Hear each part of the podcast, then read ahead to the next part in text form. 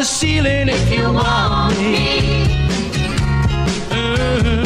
Twice on the pipe. If the answer is no.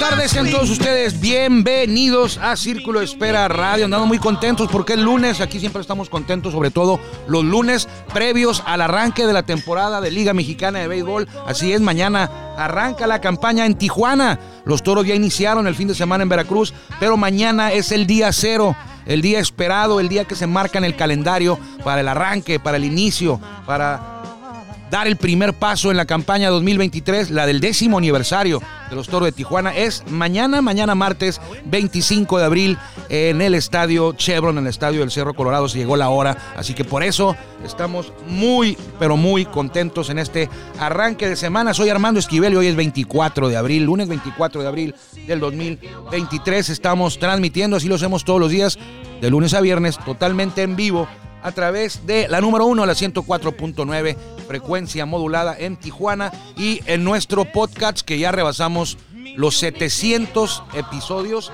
hablando del rey de los deportes, hablando de béisbol. Ese podcast lo puede encontrar usted en Spotify. 710 por ahí, producción más o menos, 700, entre 705 710. Hoy hablaremos de la primera serie en toda la Liga Mexicana de Béisbol. Hablaremos de la inauguración mañana en Tijuana. Hablaremos de grandes ligas, cómo le fue a los mexicanos de viernes, sábado y domingo. Y la nota y la respuesta de Esteban Loaiza, que quiere estar en el Salón de la Fama. Y ya le contestó, el Salón de la Fama. Y le dice, ¿por qué no puede estar Esteban Loaiza en el Salón de la Fama? No es por la Jenny Rivera y no es tampoco por la Chiqui, sino es otra cosa. Y ahorita vamos a hablar de eso. Quédese con nosotros porque es momento de ir con la mejor voz de un estadio de béisbol en México, es la de Jorge Niebla, el Caifán. Tenemos el privilegio de que él se encargue todos los días de abrir la puerta de este espacio. Bienvenidos.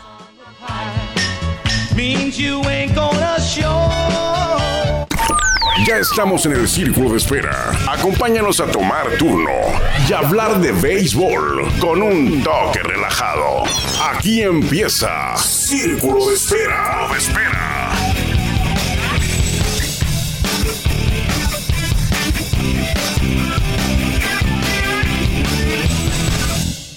Muchas gracias a Jorge Niebla, el Caifán, pero principalmente gracias a usted por permitirnos a nosotros que lo acompañemos a hablar de béisbol. Guillermo Zulbarán, que es el encargado aquí de la producción, este, no sabe en qué equipos jugó Esteban Loaiza, pero sí sabe quién es la Chiquis.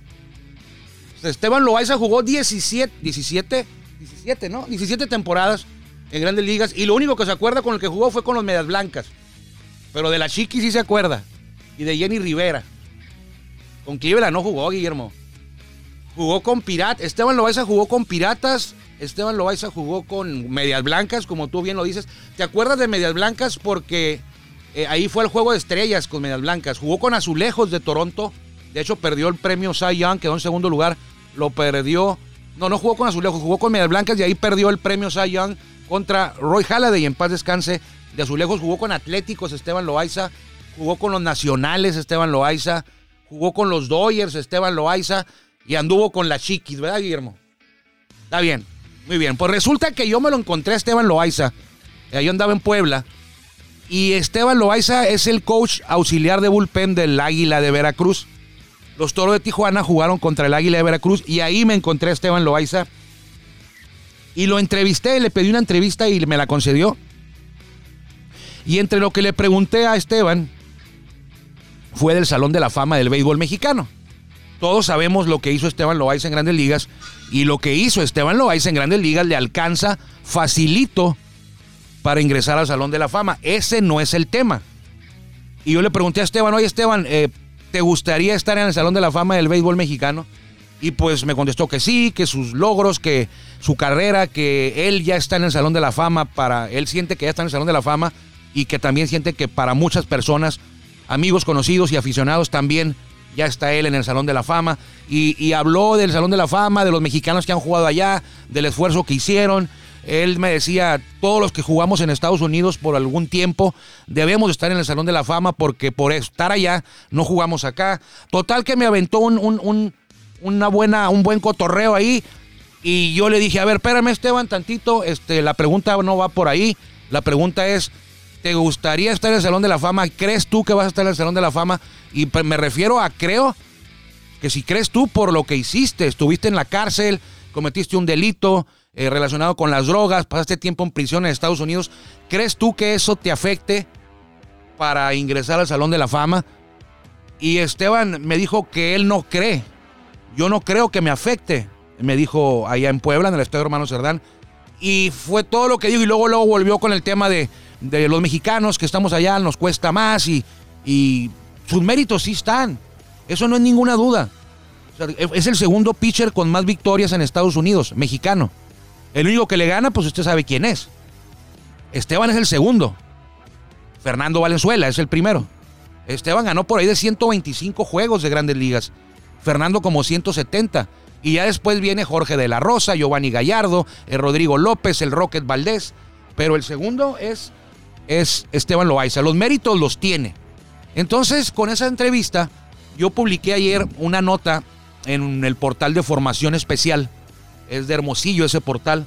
Y se hizo más o menos viral, tampoco voy a exagerar.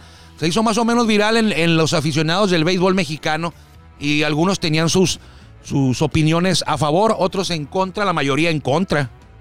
La mayoría decía que lo que hizo Esteban Loaiza eh, debe de impedirle entrar al Salón de la Fama.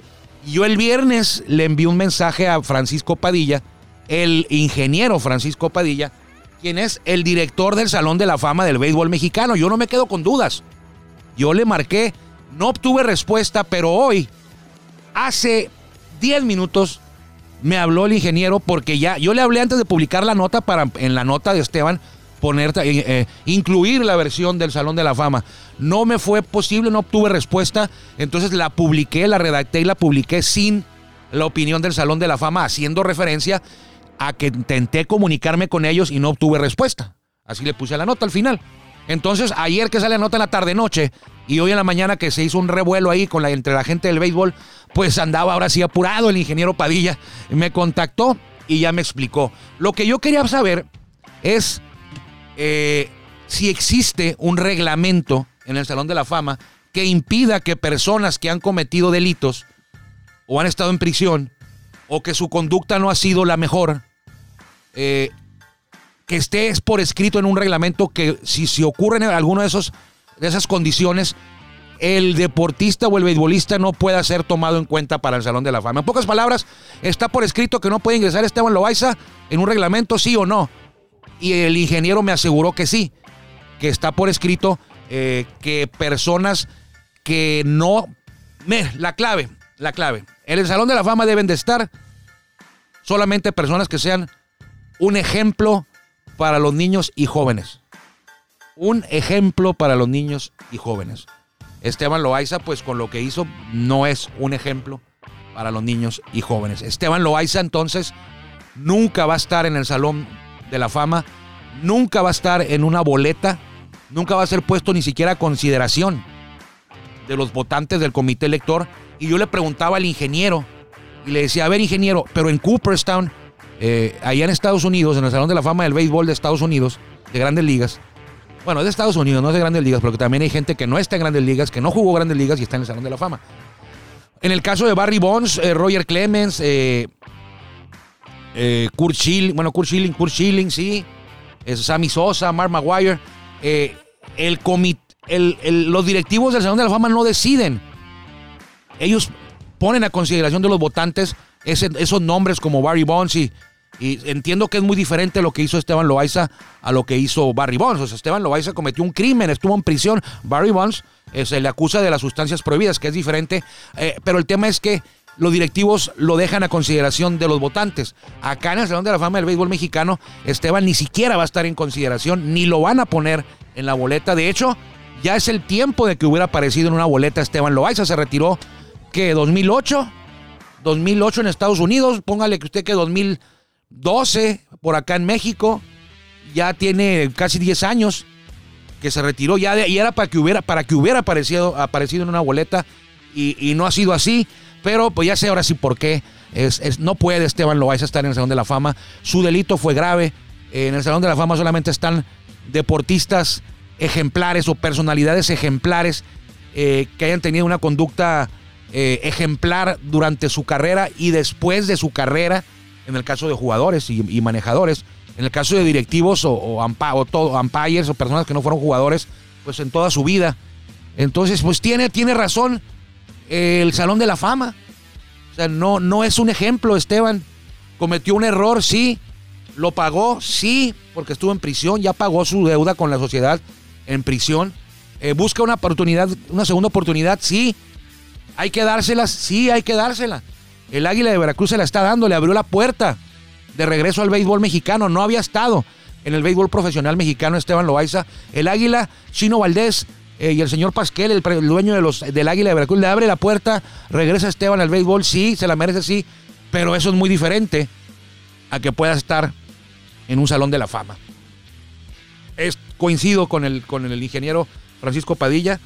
Eh, cuando hablé con Esteban, como que me ablandé, me ablandó un poco y me cargué del lado de las estadísticas y me cargué del lado de que nada más debe de importar lo que hizo en el terreno de juego y lo que hizo fuera del terreno de juego no. Eh, en ese momento cuando lo estaba entrevistando, pero ya ayer que redacté la nota, ya, ya sereno, luego de varios días de esta entrevista, pues sí dije, no, no, no, no es, no es posible. Eh, se le abra una oportunidad para estar de vuelta en el béisbol, está bien, todo lo demás ya está bien, ya pagó su deuda en la sociedad con haber estado en prisión, sí, pero no, el Salón de la Fama deben de estar, eh, como dice el ingeniero Francisco Padilla, personas ejemplares que hayan sido valga la redundancia, un ejemplo para la sociedad y que sean figuras que puedan inspirar a niños, a jóvenes y a cualquiera. Y Esteban Loaiza habrá estado en prisión ya y habrá cambiado y hay que dar una segunda oportunidad, pero no puede estar en el Salón de la Fama. Es mi opinión, ¿eh? Es mi opinión. Respeto la suya así como usted respeta la mía. Pero yo al principio, como le digo, le dije hace un minuto, eh, dije, bueno, pues lo que hizo en el terreno, este es el Salón de la Fama del Béisbol, lo que hizo en el terreno es lo que debe de importar. No. Sí debe de importar, pero no es solo eso. Sí es correcto lo del Salón de la Fama. Son peloteros extraordinarios de conducta extraordinaria, dentro y fuera del terreno de juego. El Salón de la Fama descansa en Monterrey, Nuevo León, justo en el Parque Fundidora. Lo invito a conocerlo si usted no ha ido. Eh, de lunes Creo que hable de martes a domingo. El Salón de la Fama. Entonces, ya me metí mucho en este tema, pero creo que era interesante. Y además ocurrió la parte del Salón de la Fama de la entrevista con el ingeniero Francisco Padilla. Ocurrió minutos, colgué con él y arrancó el programa. Apenitas así, barrido. Entonces, eh, ahí está el tema. Si no leyó usted la entrevista con Loaiza, lo invito a que lo haga. Está en mi página de Facebook Armando Esquivel eh, Reynoso, Armando Esquivel nada más, y también en la cuenta de Patreon. Ahí está con mi amigo Cristian Reyes, ahí la puede disfrutar el Cristian Reyes, José Inés Cervantes, Armando Lara. Eh, ahí estamos en Patreon. Gracias por su respaldo de estos grandes, grandes amigos y apasionados por el béisbol que están ahí. También Aarón de Los Ángeles, de Durango, pero vive en Los Ángeles. Eh, empezó la Liga Mexicana de Béisbol desde el jueves con un duelo ahí de Leones de Yucatán, el campeón contra Bravos de León. Ellos jugaron viernes, sábado, jueves, viernes y sábado. Y el resto de los contingentes jugó viernes, sábado y domingo. De hecho, los toros van llegando, ¿eh? Hace un par de horas llegaron, tres horas que llegaron al estadio. Eh, jugaron ayer un duelo de cinco horas, accidentado, pasado hasta por un apagón de una, de una torre de iluminación del jardín de izquierdo. Total que se consumieron como 5 horas. El juego acabó como a las 11 de la noche de Veracruz. Por ahí. Casi a las 11 de Veracruz. Y ellos salían a las 6.40 de la mañana, ¿eh? O sea, se acabó el juego y tenían. Y el avión salía 7 horas 40 minutos después. ¿Qué les dio tiempo? Nada.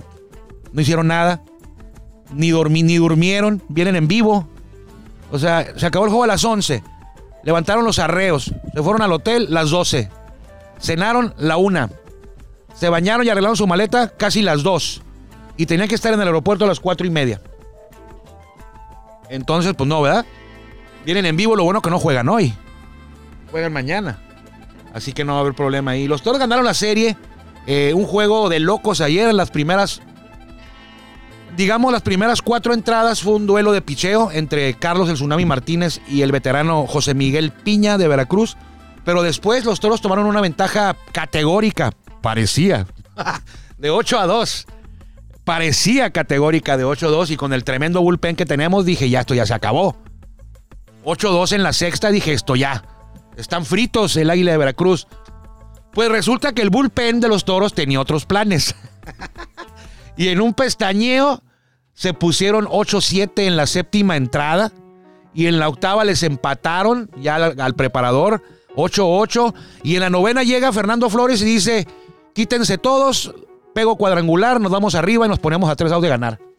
Y ya, todos tranquilos, ¿no? Pues sí, eso hizo Fernando Flores, pegó cuadrangular en la parte alta de la novena entrada para quebrar un empate y poner a los toros arriba 9-8. Pero cuando estábamos a un strike de la victoria, llega el cacao, usted lo conoce, jugó aquí, y tómala, también la bota, y se empata el juego, y nos vamos a extra innings. Y en la décima llega el mantequilla Kirley, pega cuadrangular también. Vámonos, la hecha.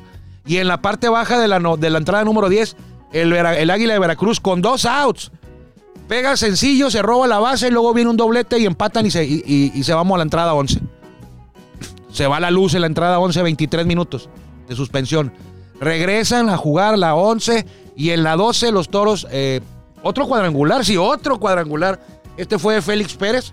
Se voló la barda por el jardín central, evitando eh, apenas por centímetros la estirada de Anthony Jansanti y se llevó a, Junior Lake por delante para el 12-10. Y ahí el Veracruz, el equipo de Veracruz, el Águila, ya no tuvo eh, fuerza para responder este, este embate y terminó cediendo el triunfo. Ganan los toros 12-10, ganaron el sábado también, perdieron el domingo, se llevan la serie, eh, la primera serie de la temporada regular.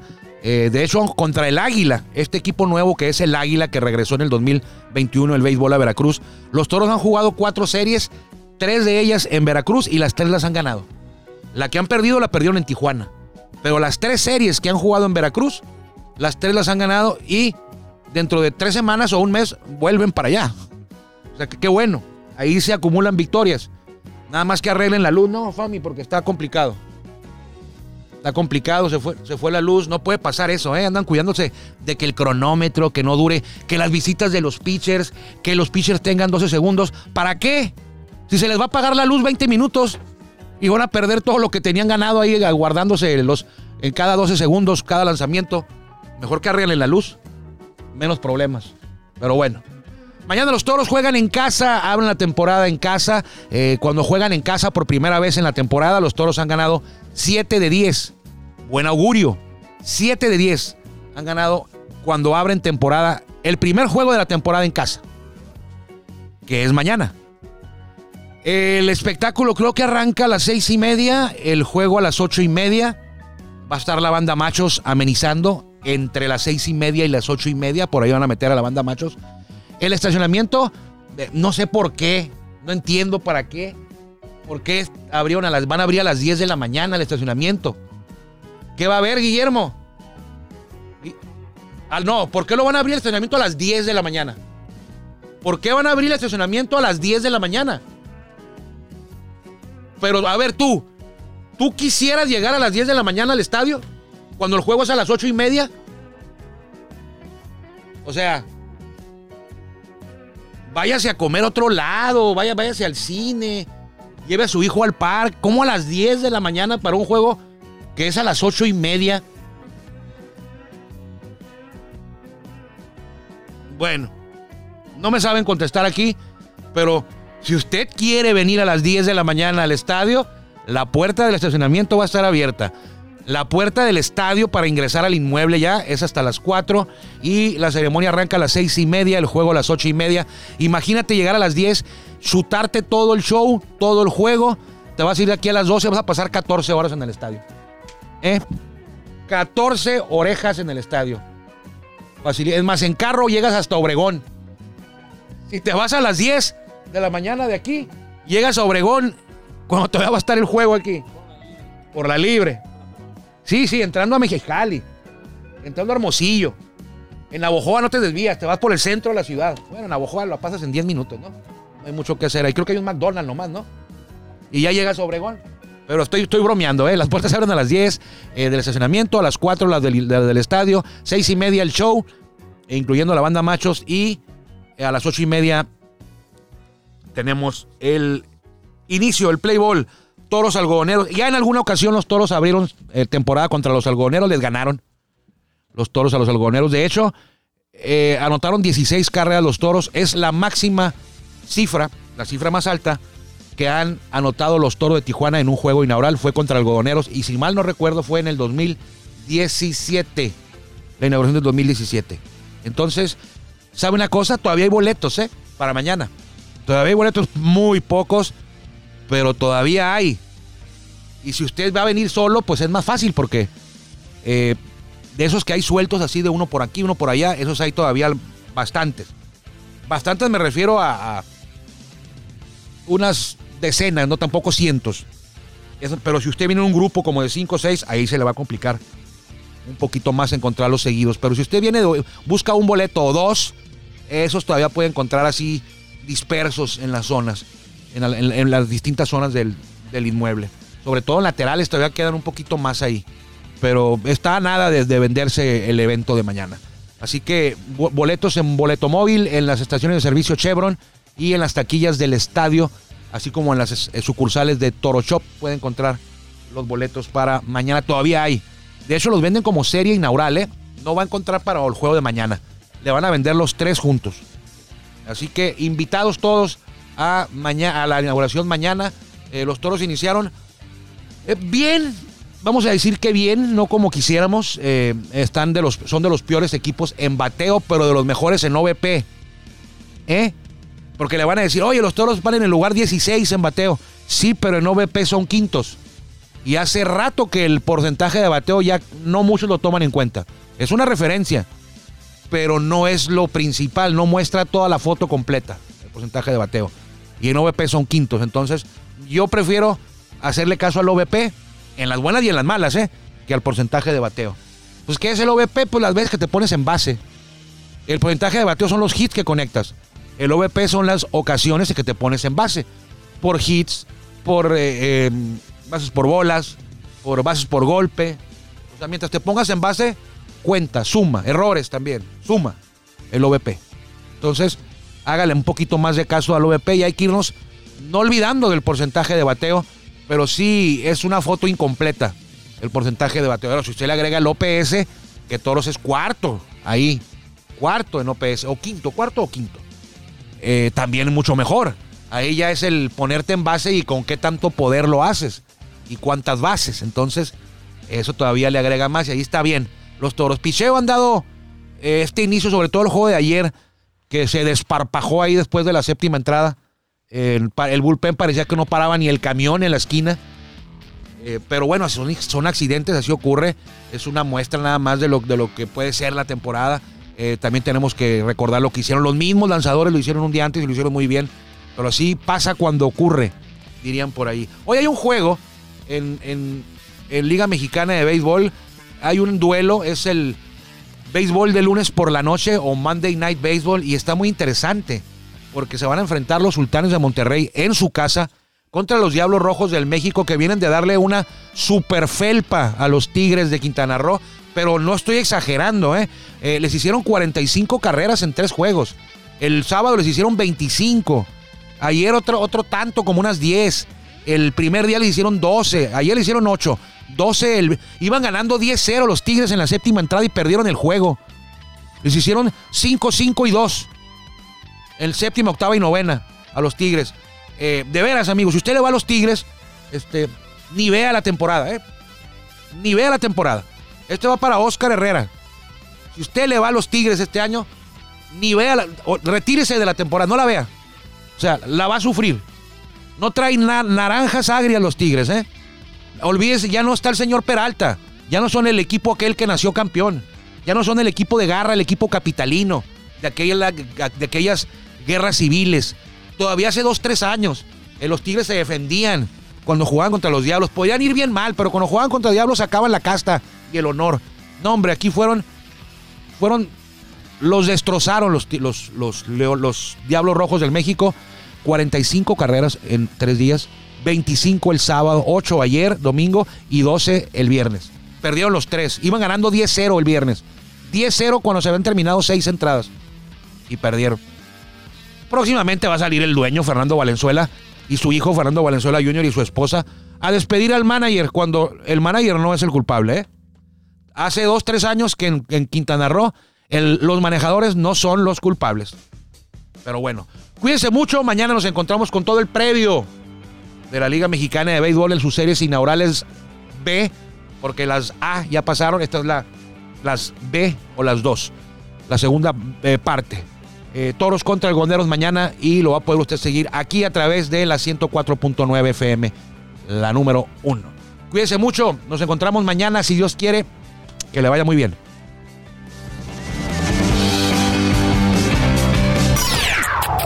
Gracias por acompañarnos en el Círculo de Espera. Nos escuchamos próximamente. Círculo de Espera.